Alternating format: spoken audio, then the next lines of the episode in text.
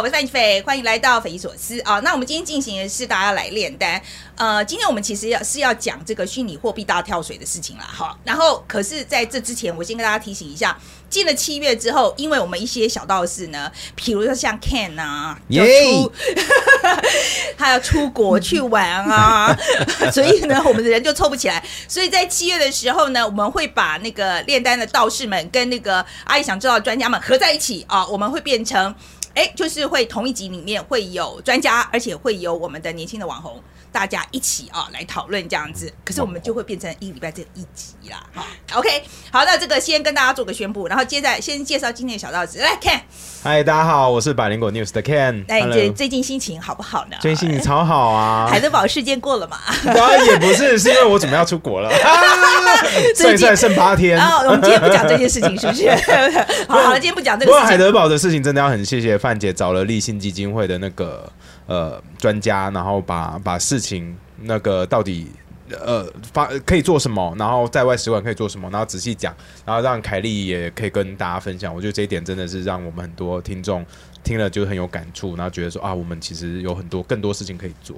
可是我觉得，其实在我觉得刚开始的时候，当然复评有很多复评，可是我觉得现在好像不是了嘛，对不对？而且后来情势的已经转变。重点是越多人讨论，然后可以让受害者得到帮助，这才是我们想要的。那那真的是帮我们讲话，或者是帮谁讲话？其实我觉得那都是后续。而且我觉得比较重要的发展，今为什么一定要讲这个东西？是因为我觉得外交部的确有在说，他们在想接下来是不是啊，比如说这些外管的方式。而且我觉得很多立法委员，像比如说像范云也出来呼吁说，应该要建立一个让这个受害者可以来投诉的管道嘛。是啊，对啊，所以我觉得事情是有一个正向的发展，对，有正向发展。那从前面那个说什么？说实话。根据网络大家的记忆力的 储存空间，我觉得到今天播出，大家应该忘光了。OK，那我我是觉得还是我觉得一样啦哈。就我们今天做这个节目讨论议题，当然是希望说，就像 Ken 讲的，最重要的，我们是希望将来不要再发生这个事情。Exactly。如果万一发生了，受害者真的有个地方可以去投诉，而且至少。获得一点温暖嘛？对啊，对啊。好，那好了，那我们介绍我们今天呃第二位小道士是那个印度游。嗨，大家好，我是印度游。对，那悠悠上次来其实是上那个阿姨想知道是来当我们的货币，那是那一次我们是谈也是谈虚拟货币嘛？对对，那这一次呢就角色不大一样。哈，他这次呢是跟我们一起当小道士来跟我们一起讨论这样子。好，那所以今天我们就是要谈虚拟货币大跳水这个题目啊。那我先把这个主新闻讲一讲。两位，我们这个踢爆假新闻啊！我说实在，我觉得这个 format 我一直就不是 一直换规则的原因，就是因为我一直觉得不是做的很好，所以我我现在呢就把主新闻我讲一下哈，就是我收集的主新闻，然后大家如果两位如果觉得讲的不对的地方，马上出来哦，你可以把我踢爆，这样没有问题哦。好，随时哈，随时随时，好好啊。要踢了吗？我在等，他有在酝酿什么？不要不要不要不要速度太快，OK？好，我没有好，对不起，好，懂了懂，大概这样子，我懂。很 很烦哎。然后来那个比特币啊，它是呃就是虚拟货币啦，哈。那其中呢最大哥大应该就是比特币嘛，哈。那从两二零二零年八月的时候，它就突破了一万美元的大关之后，一路就上涨到去年十一月的六万四千四百美元，所以短短一年之内就涨了六倍。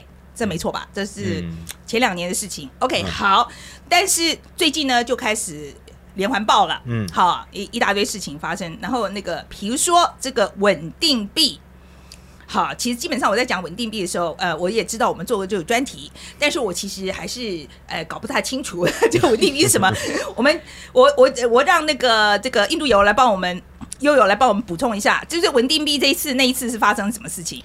基本上因为稳定币就是要和美金一比一嘛，那它所谓的崩盘意思就是它开始脱钩，原本应该一比一变一比九九，一比零点九九，一比零点九七，然后一路掉下去，所以它就脱钩了。Unpeg，对，所以它不是要上涨，它是要维持一比一就。维持没有办法维持。对后来到最后变成什么样子？后来就崩盘啊，就变成没有钱，对从一到零这样子。可是不是所有的稳定币吧？就是 UST 而已。对，但是最近又有 USDD 啊这些哦不同的稳定币，很多衍生其他类似想要自以为稳定，可是没那么稳定也也不稳定。对对对所以现现在到底还有没有稳定币是稳币？其实有啦，还是有。例如说，最大的两个 USDT 跟 USDC 这两个其实还是相对稳定的。可是你以后还是会看到很多稳定币的推出，因为大家都想要尝试，然后都想要攻占市场嘛，OK，所以会有越来越多不同的，例如说美金稳定币、欧元稳定币、日元稳定币，不同的稳定币。OK，好，总而言之呢，反正就稳定币现在还有啦哦，就倒了几只，但是还有 OK，还有哦 OK，好，然后呢，接下来就是呃，我们就在讲到说，呃，可是到这个月的时候呢，哎，就情况越来越严重，我觉得可以这样讲哈，因为连我这个很少。去看这项相关新闻的人，我都可以看到，就是什么，呃，那种不是说以前像有一些很小的小币啊，啊、比如说像什么狗狗币这一种，嗯我说实在，我听到这种就是拿来当笑话讲一讲，可是还真的有人去买耶。好，然后像这种可能就已经倒了一票了。可是这个月开始呢，不是这种小不拉几没几个人知道的小币哦，哈，是连以太币、比特币、这种虚拟货币里面大哥大都开始大跌了。那这个月呢，呃，它这个这个币值啊，就比特币的高点，从最高点的时候已经到现在跌了百分之七十，没错吧？嗯，差不多，个人资产也是差不多，差不多，差不多。呃呃，看这个 Ken 这个表情就知道，嗯应差不多该是受灾户。所以先先让两位讲一下啦，两位有没有受到损失？有啊，有我有啊，我有啊七十吗？？百分之七十吗？呃，看哪一种币，有一些币一半，那有一些超过七十，天哪！所以平均下来可能七十。所以这到底怎么算的？我听不太出来。对，所以你就是高点的时候进去的啊、啊，没有，就是一路上去，可是也要看什么币，因为有些币真的是跌非常非常多。嗯 OK，像因为刚刚范姐有说，可能最大的两个就是大家知道是以太币跟那个 Bitcoin 嘛，比特币。可是我自己也有买其他，就是比较新相对新一点的币。然后那个不是那种奇怪的什么 meme coins 哦，不是迷因币，嗯可是就是新的链，然后新的技术，只是因为还没有经过太多市场的挑战，所以第一次就遇到这么大咖的事情的时候，也就是会跌比较快。对了，对对，也是差不多百分之七十这样子。差不多那。一只有超过百分之七十吗，应该也看，一直我是分开，因为我分开买，所以哦就是都有高点高点的话，可能高点买的可能还有超过百分之七十。OK，好，那这个这个这个这动荡这么厉害，你晚上怎么睡得着？因为现在有没有跌到让你睡不着、睡不着？不会，因为我总共放在里面的钱没有到那么多所以其实可能就是赔掉一台烂一点的车这样子，OK，就还好。嗯，烂一点是要 烂 B 一点 M W 马，没有像这种没有等就级 的意思吗？有没有可能就是国产的一些？越来越明显了，有很多的线索不。要再 OK，讲好，不要再讲，不要再讲。好，来来来，那个悠悠嘞，哦，我差不多是在公园里面寻找一个可以放我纸箱的地方。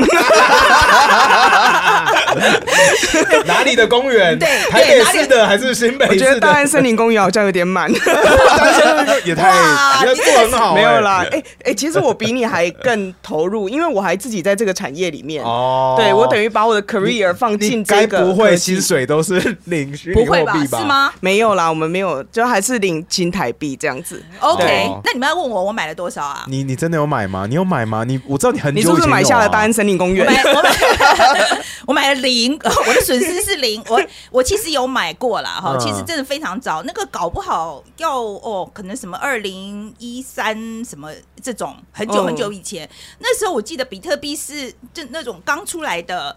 很，嗯。我那时候买好像一颗还不到一千块的时候，台币吗？没有没有美金，一千块美金，哎，一千块美金，一三可能两嗯。三百块，三百块就很便宜啦，我就记得很便宜。然后那时候其实是因为我到英国去做，呃，就是那时候 FinTech 在英国很红嘛，嗯，所以我就去做他们这个呃相关的创新的东西这样子。然后就为了做 story，为了要做报道，所以先去买一点比特币来用用看。嗯。OK，所以那时候其实也没有买多少，那我记得还好嘛，没有很贵这样子。然后可是那个钱包它是都是放在手手机里面，嗯我已经不知道搞到哪里去了。哦，你就是迷路的比特币。对，然后就已经不知道扔到哪里去了，因为那个时候没有用完，我知道没有用完，因为就买了，然后就是什么这呃那时候收的商家其实也没有很多，所以就到处去找商家去用用用看这样子。那其实没有用完，可是现在即使剩零点一，可能嗯很多钱啊而且你都二十倍了哎、如果是用现在跌到爆的价格哦，你还是二十倍。对，可是我现在就找不到，所以没有差。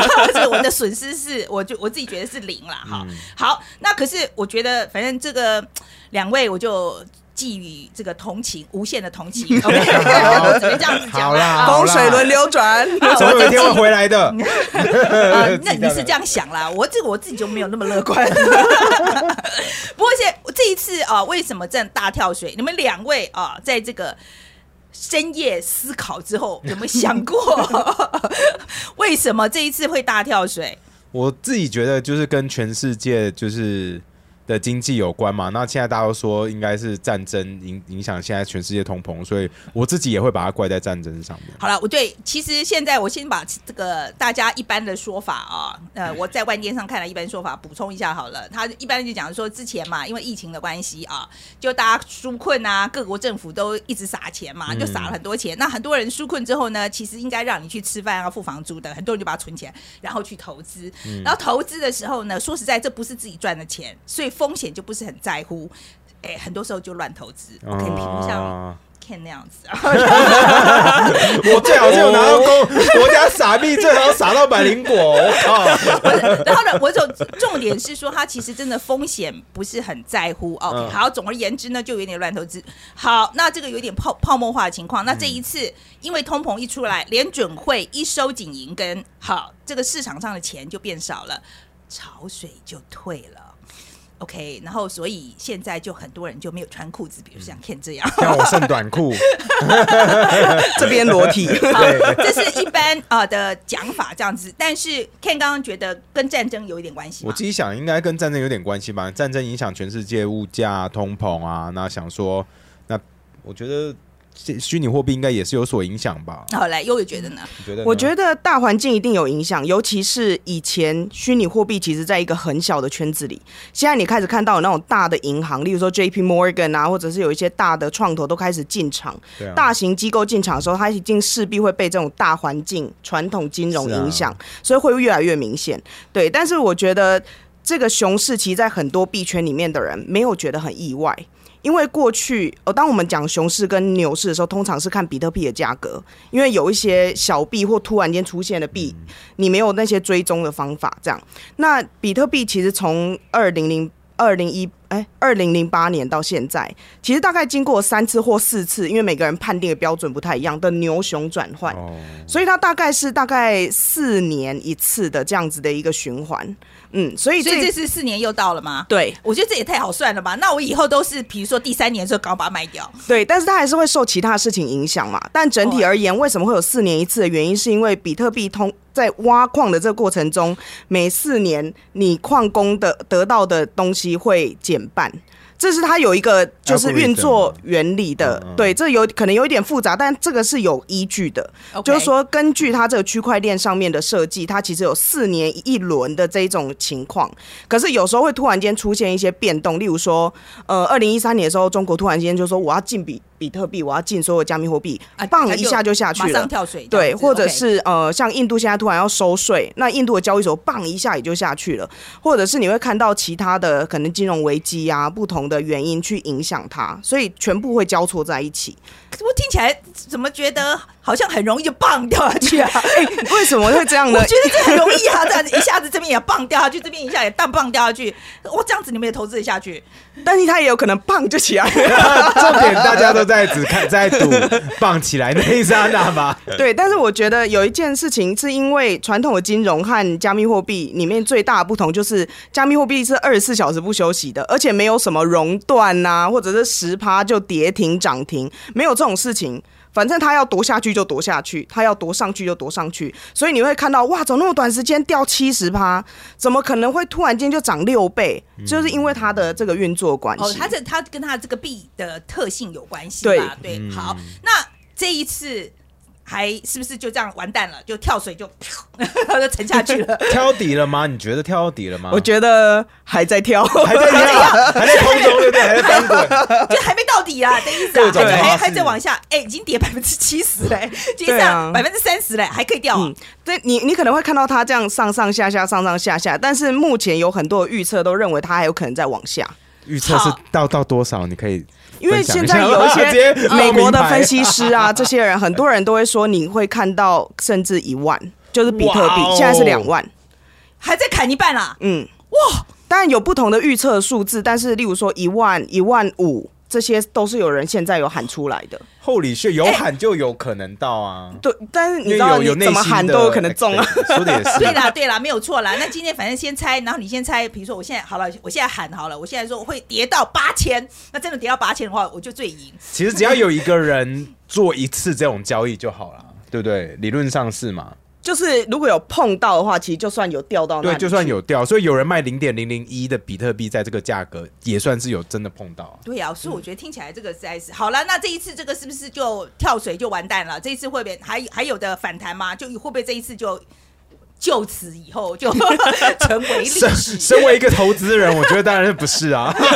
希望不要所以。你还抱着就对了，你看就是对啊，就没有卖掉啊，因为卖掉也没剩多少钱。所以你还抱抱持希望，你觉得没有到底了？其实说真的，我在一开始要投资加密货币之前，我就已经有设定好说这是一个可能至少五年起跳的投资计划，就是我是 long term hold，因为我知道只看短期那个上上下下，我我受不了你至少。你至少要完成一个牛市熊市的循环就对了其。实那时候我还没有想想到牛市熊市循环，可是我知道这个东西本来就是要看长久，因为看短期的话，我一定会很痛苦。好，你现在已经经历熊市了，加油！对，所以所以所以就是等到可能年再过几个月吧，我再多放一些钱进去。现在就是哦，你去再看看平均。一下你的成本，对啊，对啊，对啊，啊至少至少亏七十嘛，再多放一些钱，可能只有亏五十。你这样想也是正面思考，也是不错的。OK，啊，悠悠觉得呢？你觉得你觉得翻脸了身吗？我觉得要看，因为其实，在熊市的时候，你会看到很多体质不健全的项目会消失，所以确实有一些币，或者是有一些所谓的协议，有一些呃什么 Web 三的公司，这些体质不健全可能都会消失，它会倒闭，然后它的币也会一文不值，这是有可能的。可是，例如说像比特币、以太币这些已经经过很多牛熊转换跟很多测试的，其实我们是认为它会继续在那边的，对。但是可能体质不健全的，像刚才范姐你有说到，就是有些人他。不只是他自己本散户乱投资，有一些机构很多钱的时候，他也乱投资一些他其实没有搞得很清楚的公司。这些公司倒闭的时候，这那它也是什么都没了。对，可能会有百分之九十甚至百分之九十五的不好的项目都会不见。嗯，哎、所以说我觉得这个其实就跟投资工具一样嘛，就是良莠不齐啊，就是说有的。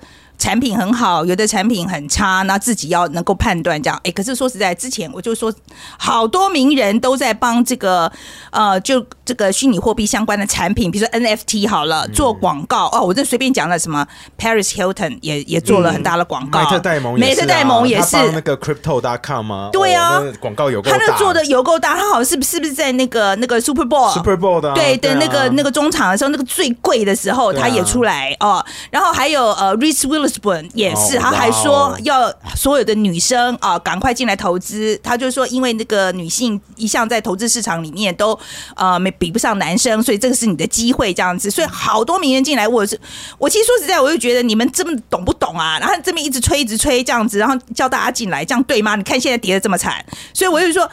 你们哎，Ken，你觉得我们我们你觉得我们可以去帮人家做广告 做？就我一直在想，我真的在我自己常常在想，因为我们有时候也会帮金融产品做一些宣传，可我在想我们的责任啊，到底在哪里？那现在跌的时候这样无，限上纲哎、这是我觉得不应该这样说吧。反正我觉得，嗯明星帮产品那种呃代言做广告，这是一回事。那可是如果以明星自己为为主，然后在币圈，然后来设立一些项目来让大家来投资的话，那又是另外一回事，你不觉得吗？OK，我觉得你好像在讲一个台湾最近就有一些对类似的对对对有一个叫做什么什么大哥，之类的大哥嘛，对啊就好像 讲到这件事情切割。割韭菜的割，对，所以你觉得是他自己出来成立一个项目，这个如果万一出事的话，这细这个细节不知道啦，啊细节不知道啦。不过就是因为最近就真的蛮多人是利用呃加虚拟货币为投资标的跟项目，然后来割一些韭菜嘛。所以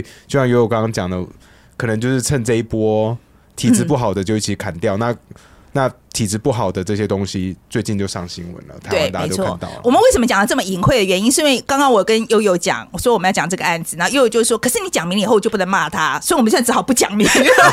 哦，所以说那个坑给我跳吗？对啊，可是我现在就是说，像这种 celebrity 啊，名人出来帮这种我觉得应该算风险很高的产品是啊做代言的时候，你觉得有没有道德上的问题啊？其实我觉得这就跟你代言任何产品一样，就例如说，哦，这件衣服很好穿，这个椅子很好坐，那你就会看到有一些人，他根本连坐过这椅子都没有坐，他就去推这个椅子，因为有人付他钱。其实区块链的各种项目，包括发币啊，或者是呃发 NFT 啊，或者是投资在任何的平台上面，也都会出现这样子的人。对，所以我觉得负责任这件事情其实很道德观的，就是看你要负多少责任。啊，OK，看个人要负多少责任，对 OK，而且我觉得这也有分层级，就像刚才 Ken 说的，就是说，哎、我是帮别人推荐一下而已，还是说我就专门去制造一个项目去割大家，甚至是那当然，我觉得这个一听就知道有问题的嘛，就是 不是就这样你这样哦，讲你，说的哦，哎、他特别创造一个项目去割大家，他的目的本来就是要去割韭菜，这当然不对嘛，是吧？对，这这一定是不对，但是它是共享啊，这让大家共同共同富裕，让 让女性也有投资的机会啊。他就让你富裕怎么样？让你富裕。他开始，他多久以前就让女性开始赚钱了？他直播那么久，没有那么明显哦啊，对不起。他可是只只只要赚五分钟嘛，然后然后就跌百分之七十，这像话吗？不是，我是真的觉得这个应该有没有什么判断标准啊？到底这这个怎么办？我就是说你说。虚拟货币的投资标准，我觉得像这种名人一直出来哦啊，比如说宣传的时候，我们有没有一个到底要怎么样判判别呢？这个道理能不能听？比如说他自自己是不是要说详细阅读公开说明书之类的吗？我不知道，我不晓得。我问悠悠啊，就是说，我们至少啦，我觉得投资人自己至少要做一点什么样的功课好了。我觉得最重要的事情就是你要知道你在买什么。例如说，今天有一个 NFT 出了，你本来就知道它是收藏价值，然后是因为有我的偶像，我喜欢他，所以我就买了。所以，那你就是愿意花多少钱去买这个东西，或者是当他跟你说这个项目，重点就是你一定要先很喜欢这个东西，再真的进去买，就是或者是你知道你是在干嘛。例如说，我只是单纯收藏，或者是我是为了要赚钱，或者是因为他说他做发了这个项目之后。之后有一个很大的伟大蓝图，它是不是能够完成？它其实都有分不同的目的。那你的目的到底是什么？好，那如果只是收藏，那当然就是买了就放在家里就好。可是呢，如果你是为了，例如说他以后有一个远大的目标，你就要去想啊，那这个团队是谁？他做得到这件事吗？他是不是在画大饼给我？然后他以前是不是有不好的不良记录？因为就有人有很不良、很不良的记录，但是大家还是一直去参与他的项目，这件事情就会很奇怪。就是双方其实我觉得都是要当负责任的人，负责任的项目方跟负责任的投资人。OK，好，那为什么我觉得好了，就是有好的产品跟不好的产品嘛，一样嘛，哈。那可是我觉得为什么一大堆什么这些大佬，什么 Bill Gates 啊，这个呃 Warren Buffett 啊，他这些老人，我觉得都很不喜欢 crypto。我承认我属于老人那边，OK，我真的就觉得，我觉得像这个虚拟货币这种这种科技啦，其实。其实包括这个还有什么脸书啊，其实对我来讲，这些都是一样，因为他们都是没有创造一个实体物，嗯哦，我觉得，然后他。我觉得也对于基础建设来讲，我觉得到底有什么帮助，我也不知道。然后呢，另外还有一个是，我觉得，我觉得他创造的财富其实非常集中于很少一群人。OK，就是我觉得，比如说我们今天，今天我我今天我投资一个工厂好了，它可以雇很多人，它可以养活很多家庭。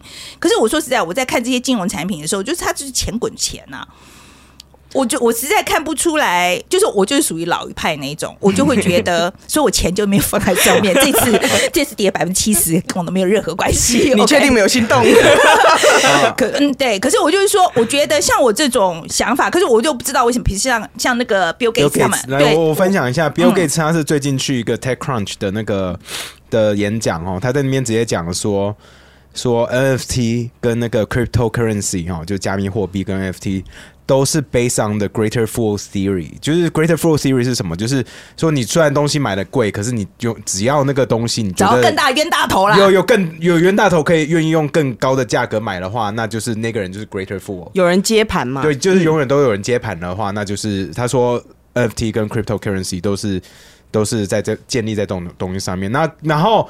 我觉得 Bill Gates 有点不接地气的地方是说，说像我自己呢，就会投资在别的东西上面，像是我会投资农场或者是工厂，对，像我这种，就是我看得到的比较实际一点的东西。，对我就觉得说对对人的生活真的有对帮助的东可。是你刚刚说投资 cryptocurrency 不会让更多人有工作，这一点其实我一直以为是这样子，想说大家就是装一些显卡在挖矿而已。直到我朋友开始有养团队，然后再玩的 Play to OK，嗯，因为之前那个有一些游戏对对对对，或 A A 什么的 S，反正反正有一些很久谈这样子，对，嗯。反正之前就有，然后我就是他自己有一个团队，他在台湾，然后他去养了一个菲律宾的团队，可能啊十、十几二十个人，用 Discord 在那边管理那些人。然后因为在菲律宾，其实他们一直以来都有那种呃，里面呃那边的人常常会出海外工作，可是这两年因为那个新冠肺炎的关系，所以很多人没有办法出海工作嘛，如果或者是到国外，他们像是什么 pick bear 去去采蓝莓啊，或者是去当看护这些，他们都没有办法出去，那怎么办？他们的村庄还是需要钱嘛？所以就叫他们去挖矿啊。不是，就是他们就是一种游戏，线上游戏，可以一边玩，然后然后玩的话，里面会就是掉一些可能东西出来，像 NFT 或 currency，那 currency 游戏的 currency 变成就是 crypto，那游戏就是本身会产生 crypto，这些 crypto 跟以太币是有一个价值的连接，所以大家可以这样转换。OK，所以他最后就是直接养了这是一个二十人这样子这样子就可以养二十个人，就是呃而且每个月那时候，我现在、嗯 现在我不知道，不过他那时候去年的时候，他每个月至少可以赚九千美金呢、哇，九千美金很多钱哎，九千美金快呃三十万，呀，还不错、对啊，对，就是二三十。万台币了。对啊，然后也让这些菲律宾，他一个人赚二三十万，还是二十个人赚二三十万？因为菲律宾的相对工资会比较低啦，那他怎么给我都不知道。OK，OK，不过他说是是蛮蛮蛮有赚头。对了，好了好了，这个我必须要讲了。就是创新的时候，当然会创会创新的工作项目出来，这是这是是啊是啊真的啦。好，这是没有错。不过悠悠，你觉得为什么这大家不要忽略，我本人就是在加密货币的公司里面工作 对，有创造就业机会。可是你们还是领新台币啊？我觉得其实你可以用你自己周围一个很类似的呃情境去比拟。以前你玩电玩的时候，你妈就说干嘛要玩游戏啊，快点去读书。可是现在电竞产业，你看它还带动整个电脑啊、硬对体啊，啊整个疯狂的升级。Twitch 什么的对，超多的。它其实是一个，然后再来就是刚才有讲到这些，就是戏骨名人啊，以前很成功的这些投资人啊等等。例如说，巴菲特他花多久时间才看懂科技股，他才去买苹果？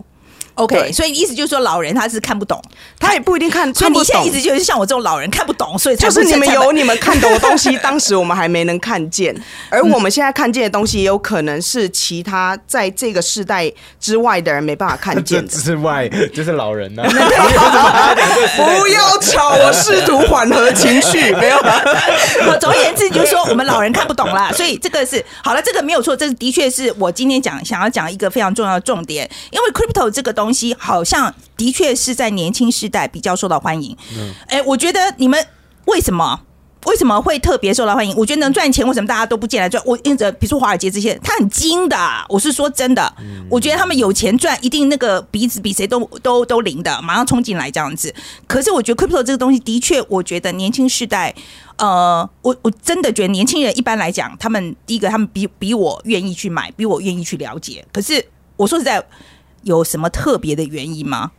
我是都有买，可是我是觉得买 crypto 很潮，很潮，哦流行很潮流行因为我因为我旁边，不是因为真的是，因为我周边的朋友都在买，然后他们每个人都、都赚很多，哦所以让我觉得说这合理，这合理。我我不买，我是不是就是第一就是 missing out on something？嗯，对，然后再来是说他们感觉很酷，聊天的时候都整天一直聊 crypto，然后我我什么不懂，然后连一个都没有，然后觉得哦，那你为了很潮这点丢脸件事情，为了要 fit in，为了要要要交朋友，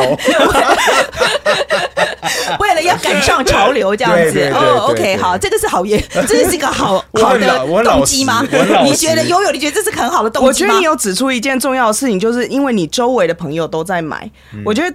这个概念就是说，在你这个年纪或者你这个圈子里面的人，其实都会接触到这个东西，这就所谓的原生世代嘛。就像是我们小时候一九九零年的时候啊，我是网络原生世代，也就是我周围的人都在用网络啊，网络这件事情哪有什么特别的？可对我阿妈来说，网络就很特别啊，甚至对她来说，耳机都很特别，因为她上山的时候还是要背一个东西在这里，然后很大声的在播放，她也没有要用耳机，她甚至没有进入耳机的世代。你你是在讽刺我吗？没，你有在背吗？我真的觉得好像你在讲我的感觉。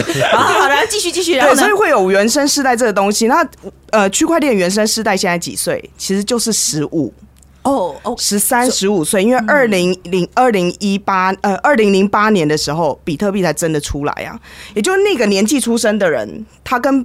比特币还有加密货币跟区块链技术一起出生的，对，所以也不是说他喜不喜欢，他本来就出生在那样的环境之下，就像是我有没有特别喜欢用电脑，其实也不是，因为我出生的时候，呃，就之后就有电脑了这样子，所以我觉得这是一个点。然后另外一个点就是说，其实很多的投资机会或者是很多的项目，你错过了就不在了。呃，举例来说，我们这个世代人一直都觉得，天呐，为什么我没有看过四十块的台积电？对，那现在当比，特币我就买过四十块的台积电，是吧？哦，真 讨人厌。这的确是的确是，那是真的。比特币跟加密货币这些项目出来的时候，你有一个机会去参与，然后呢，某种程度上它很像在做早期投资，但它风险也很高。可是你用一就是例如说一千块台币，我就可以去参加了，为什么我不去试试看？我觉得这种感觉也是有的。一个你错过了以前的东西，再来就是你希望可以掌握现在这个时代拥有的东西。嗯，而且我觉得真的就是很少了钱哦，就可以买这样子。因为其实现在比如说一千块台币，你去买台积电的什么？对啊，对啊，对对啊，你只能买台积电的什么？就是你什么都买不起嘛。然后另外一个是我我其实是看了一篇文章，我其实感感蛮感慨的哦，因为就是说现在很多年轻的世代就会觉得说，呃，很多的财富其实他们已经没有机会了，因为都是把持在。老一辈的啊、或者是说他的这个投资机会，就像悠悠讲的，他已经过去了，那怎么办呢？所以他其实这个虚拟货币的出现，这个科技的出现，是给年轻人一个他可以致富的机会。他终于有一个他可以比老年人更擅长的东西，他可以致富的机会。好，那这一次大跳水这个事情，我说实在，我看了蛮难过的，因为这是不是表示我们年轻朋友这个好不容易出现的一个这个翻身的机会，现在就又变少了呢？嗯我不知来，也悠悠好了，我觉得致富这个概念其实不一定有完全反映现在有参加加密货币项目的人。啊，等来买人不是为了致富，是为了什么？我觉得你当然会有投资的人，但是也有一些人他是投入这个产业的，也就是我看见了区块链这个技术可以为人类带来什么样的改变。例如说网络出现的时候，好，那我要做社群，然后我要做什么？那其实区块链出现的时候，有人要说，哦，那我来做支付，我来做游戏，我来做去中心化金融等等。所以也有些人是参与在这里面的，不单纯只是为了致富，但是。这样子的危机出现的时候，当然也会对很多散户，或者是像年纪比较小，然后他第人生第一次遇到熊市，然后第一次损失那么多钱的时候，我觉得对他来说一定会有伤害。可是以我自己本身的经验，因为我是从大学的时候就有在投资股市的人。对，其实你很早开始从你自己的投资里面了解自己的行为，还有知道就是自己犯过什么错误，其实你在未来的投资才比较容易有就是比较成功的经验。这样、对，所以我觉得对有一些年轻人来说，其实是一个很好的尝试，因为他们可能在高中的时候就已经开始接触投资了。但是如果是那种完全不可控的风险，例如说，哦，我还就是拿我妈房子去贷款啊，或者是我去跟别人借钱啊，高利贷这种，我觉得无论在投资加密货币还是投资其他任何股市啊、其他的项目，你都一定会遇到这样的挫折。不过我觉得，当然投资经验这个东西是一回事啦，哦，因为说实在，你真的要有投资经验的话，我也可以投资股市啊，我不一定要做这个虚拟货币这么风险跟这么高的东西嘛，right？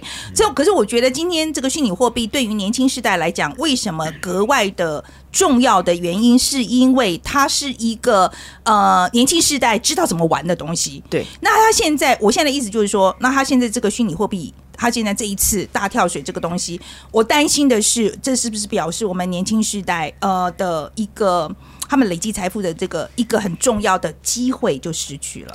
嗯，我觉得呃，可能是现阶段看到熊市的时候，大家很容易悲观，但是呃，第一个是它是一个循环，然后第二个其实我们这样等于在预预设它在牛市的时候没有卖嘛，对，因为熊市对有些人来说是一个机会哦，如果他在牛市的时候卖了，他就进来捡，所以我觉得这个其实就是风险控管，然后你自己是不是有理解自己在做什么，然后你在学习，对，但是。也确实有一些令人伤心的故事，例如说有人跳楼啊，有人自杀，就是我觉得这些事情是我们必须要去关切的。尤其是这些投资人，当他年纪都很小的时候，他是没有支持的，或者他不敢说，或者他真的做，他真的犯了错，但那是他人生第一个错，那要怎么样可以让他弥补，而不要觉得一切都没有办法回来？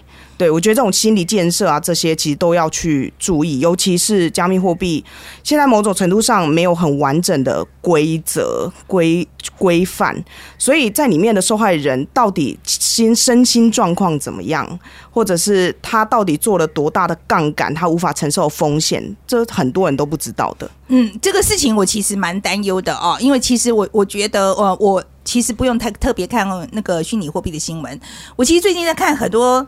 我只是看一般的新闻，我还不是看财经相关的新闻哦。大家现在一直都在讲，就是有一个很大的经济衰退要来临了，因为这个通胀，这个大家都有看到嘛，对不对？都有看到。有讲。对，然后现在其实市场上在猜的是，这是一个比如说小写的 R 的这个 recession，意思就是说这个是一个小规模的经济衰退，就是几也许过呃可能半年到一年它就会恢复了，所以是一个等于是一个调整这样子，还是一个大写的 recession？这个大写 recession 就是一个。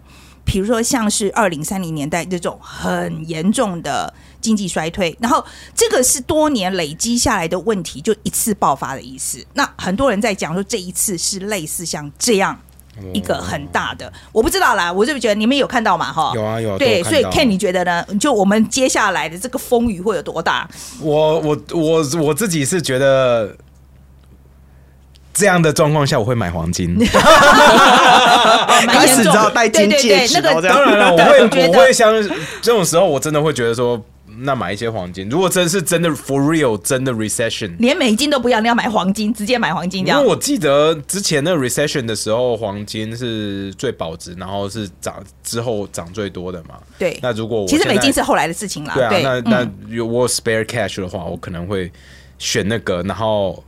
不会去选 crypto 哎，如果相对的话，哦，真的就是你要更保险的东西嘛。就如果如果 recession 真的是是这样子，没错啦，美国，而且美国的 recession 真的就是我很严重的经济衰退开始的时候，我觉得台湾是绝对会受到冲击的。那我看到数字，台湾光是今年到现在，食物的价格就已经涨五点六 per 呃五点八 percent 啊，呀，所以未来只会更严重嘛？那个，所以大家就好，所以你觉得这个？要多买点黄金，买黄金或者去买农地去种田，自给自足。悠悠觉得呢？又觉得呢？是是一个很大的那个风雨要来了吗？其实我觉得有一些迹象是大风雨，而且我自己的性格通常要为最坏的情况做准备，不要猜说哦，也不一定吧，这样子对。但是我的策略可能会和 Ken 有点不一样，你是就去买黄金嘛？买黄金买最保险的。我可能会多元化我的资产。哦，对，就是这也是分散风险一种方法。钱都卡在加密货币，你要现在卖掉，去换成其他资产吗？对啊，我还是先去大安森林公园好了，去排队。对啊，可是你多元化，你现在会想买什么呢？比如说，你当然就是 crypto，应该还是会留一点吧？哈，对对。然后，然后，可是你还要买买什么东西呢？嗯，我自己也有做股票，然后也有定存，其实也有现金这样子。对，然后我觉得对我来说。这样子的多元的分散是比较好的。哎，你们都不喜欢买实体的东西耶？我现在发现实体的价格很贵啊。我刚刚说田呢也是开哦，你说例如说土地跟房子对呀，你们怎么买得起？买得起吗？Like where？可是买一点很买种苗栗的吗？你看回到回到我们最初的，就是说为什么我要买加密货币啊？因为我就买不起房子跟地啊。盖子有什么两样？对呀，何不食肉糜糊？对啊，说我我只会去投资工厂。Come on，我我觉得去台东买一个小小小的，是类似像这样，对，可是没有没有总金额跟一个 crypto，第一个总金额，第二个就是我如果现在买，我就只能买得起一个房子。而且而且，其实大家很多人有一个误解是说，哎，比特币一个可能两万美金，你一次就是要买一整个两万美，没有啊，你可以买零点零零一，所以你可能只有十块美金、一百块美金都可以买啊。所以这就在讲到，的确这个就是虚拟货币这个东西，的是的确是帮年轻朋友们哈，就是在就是呃财富上面，就累积财富上面，其实真的是一个新的机会。就讲到这个东西哈，那现在我们知道这个可能大风雨要来了，这样子，呃，其实大家都在讨论说要怎么办。嗯，其实现在大家都在想说，那那这个时候我们要怎么样？就好，我就想到。大家就是救市的方法都不一样啦。有的人就在说我们要更资本主义一点，更自由啦。哈。那有的人就说呢，我们要呃，比如说要更呃共产主义一点啦，比如说让国家去帮你想办法了啊。好，反正就各种方法这样子。呃，当然，在美国 always 有一个说法，就是说哦，就是捐低理论，大家有没有听过啊？有有就有捐低理论，意思就是说，我们把钱当政府有一个钱，他要振兴经济的时候，他把它给有钱人。好，把它给最上面那一层人，那一层人，然后因为最最有钱这些人，他们拿了这些钱之后，或者是减税，他们呢就会，呃，他们这批，他们就拿这个钱呢去买很多东西，他们就雇佣很多人，然后所谓的捐低理论就是从这个最上面，他就会滴滴滴滴滴滴滴滴到下层的，让下面的人也可以受惠，这叫捐低理论这样子。哈，呃，其实在美国非常流行这样的说法。嗯，OK，我想要知道就是。呃，两位相不相信这个东西？呃，第一我相信，可是我觉得范姐刚刚说法，整个就是在抹灭 这个。好，那你跟讲嘛？你觉得？因为我觉得 trickle down effect 在讲的，并不是说政府有钱就要给有钱人，而是说他要把资源分配到那个比较可能大家听起来可能难听，可能就是财团啊，或者是大公司，让他们去做更有效的资源分配。因为如果你直接把这些钱给那个可能就是最需要钱，可能社会。最底层的人来说，他们可能真的也没有办法花掉，或者是他们真的去花掉的东西，他们可能就是就是做生活必需品而已，就是比较没有办法，没有办法真的，就是他们他的就是分的层的就不会那么多。可是如果假设你是说，可能是呃，他的 trickle down effect 可能从我在想呃，可能从好减税好了，好不好？减税大公司所有公司的 capital gain tax 全部拿掉。那这公司就突然多很多钱，然后他们这些钱是不是可以拿去 reinvest 投资在新项目上面，或者是让让呃直接把这些钱给员工，让员工加薪，这些都是都是可以发生。因为我朋友的公司，他爸的公司就这样子嘛，就是美国那边他们就是拿掉某个 tax，我真的忘记哪一个，在川普的时候，那时候川普才刚选上，我说啊，这什么智障智障智障政策，结果。我就听到说，他爸就直接把这些多的钱就直接分给员工，然后员工直接每个加薪，然后大家都超开心，然后还多的钱再拿去投资新项目，他们的股价就是一直涨。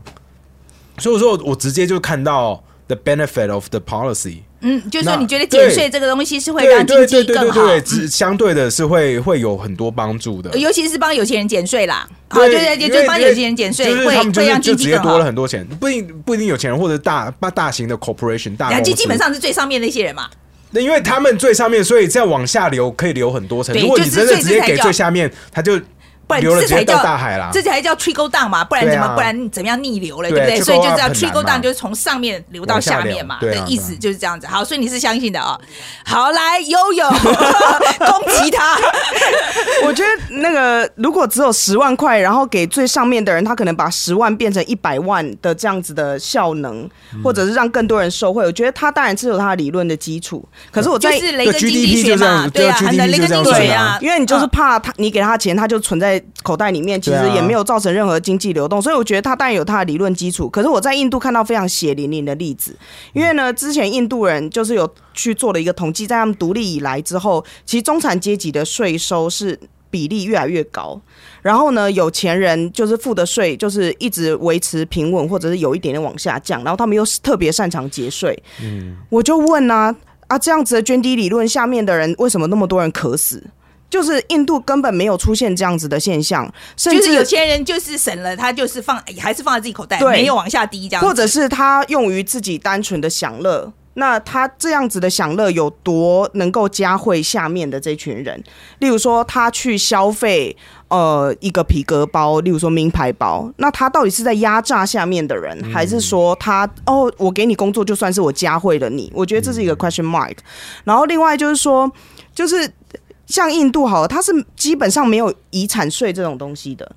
哈，对啊好神，奇哦，怎么那么好？很神秘吧？没有既所以说搬家了啦，啊移民了啦我说。那这样子每一代都是 对啊，那这原原理理论在哪里？对啊我基本上把我整个水库都给我的下一代了、欸。对，所以我我我我讲，我觉得悠悠讲这是印度的例子嗯嘛，哈，就是说其实这个有钱人他其实你帮他省了钱之后，他不一定会往下低这样子。嗯我今天讲一个美国的案例了哈，这这是印度嘛，我们讲美国，美国呢其实是我们其实已经从呃。已经有很多的州在实实践这个 trickle down effects，而是真的就是说，呃，我这个州法里面就这样定这样子啊，因为他那个共和党的这个共主就是那个雷根嘛，哈、雷根经济学，所以他们非常的呃想要实施这个东西，所以他们呢在德州呃 Kansas Kansas 就在二零一二年的时候，他就实施了这个东西，他非常的有名，他就把那个税基降得很低，因为他就把很多的税拿掉，这样，结果后来发生什么事情呢？后来发生就是很多基础建设就没有人做。OK，因为他这个有钱人，他就是把钱拿去做他想做的事情，结果发生什么事情？他的高等教育就没有办法做，因为他的税没有人要做这一种很重要但是不赚钱的事情。因为他们没有税收了嘛。对他们就很重要，但是不赚钱的事情就是没有人做了。All right，好，这是一个，另外一个是再举一个，他说 IMF 啊有出过一个报告，他有五位经济学家，这是 IMF，因为他专门是要借钱给需要钱的国家嘛，right？、好，所以他们的五五个经济学家后来他们的研究最后的结果就是说，当你把财富集中到最富有的百分之二十的人手上，经总体经济成长是不会比较好的。是不会比较好的。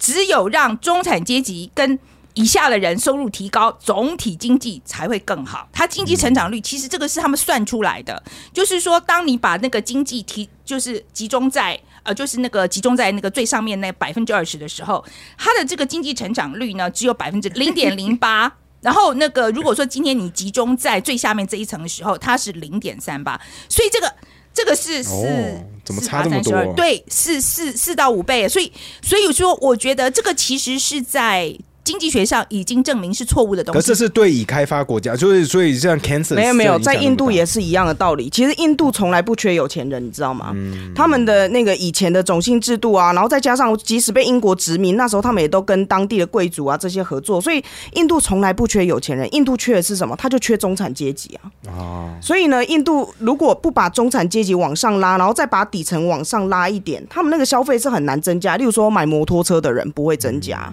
或者是呃盖房子的人不会增加。然后呢，从买那种就是藤椅的人变成买沙发的人也不会增加。所以印度现在最大的问题就是他要把中产阶级拉上来，而不是让有钱人更富有。因为全亚洲 最有钱的其中一个人就在印度。对，对啊，其实我觉得开发中国家的问题其实是更严重的，就贫富不均的情况，其实我们看到是更严重的，因为我觉得法令不完整嘛，然后他就让有钱人有更多可以钻漏洞的。那是不？是说政府在 trickle down effect 的时候，应该要包含到中产阶级？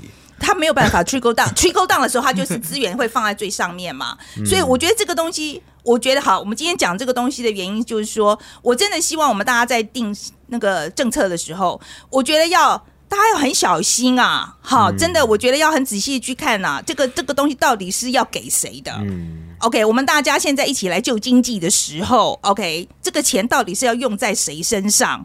那当然，我也是真的觉得，我觉得当然赚了钱，大家谁不想少缴少缴一点税？可是我现在还是要讲，你要知道，你缴了税以后，我们才会大家一起去做一个比较大的东西。如果是政府要让我们相信啊，其其实 说我们可才可以去盖高铁啊，我们才可以去盖一个好一点的机场啊。好，我我觉得这个税对我来讲，我觉得是，我觉得哎，高铁不是民营的吗？后来啦，哦对啊，BOT 吧。，BOT 后来对转民营。对 BOT 吧，所以我意思就是说，我觉得还是要呃，我觉得缴税是有道理的啦，哈。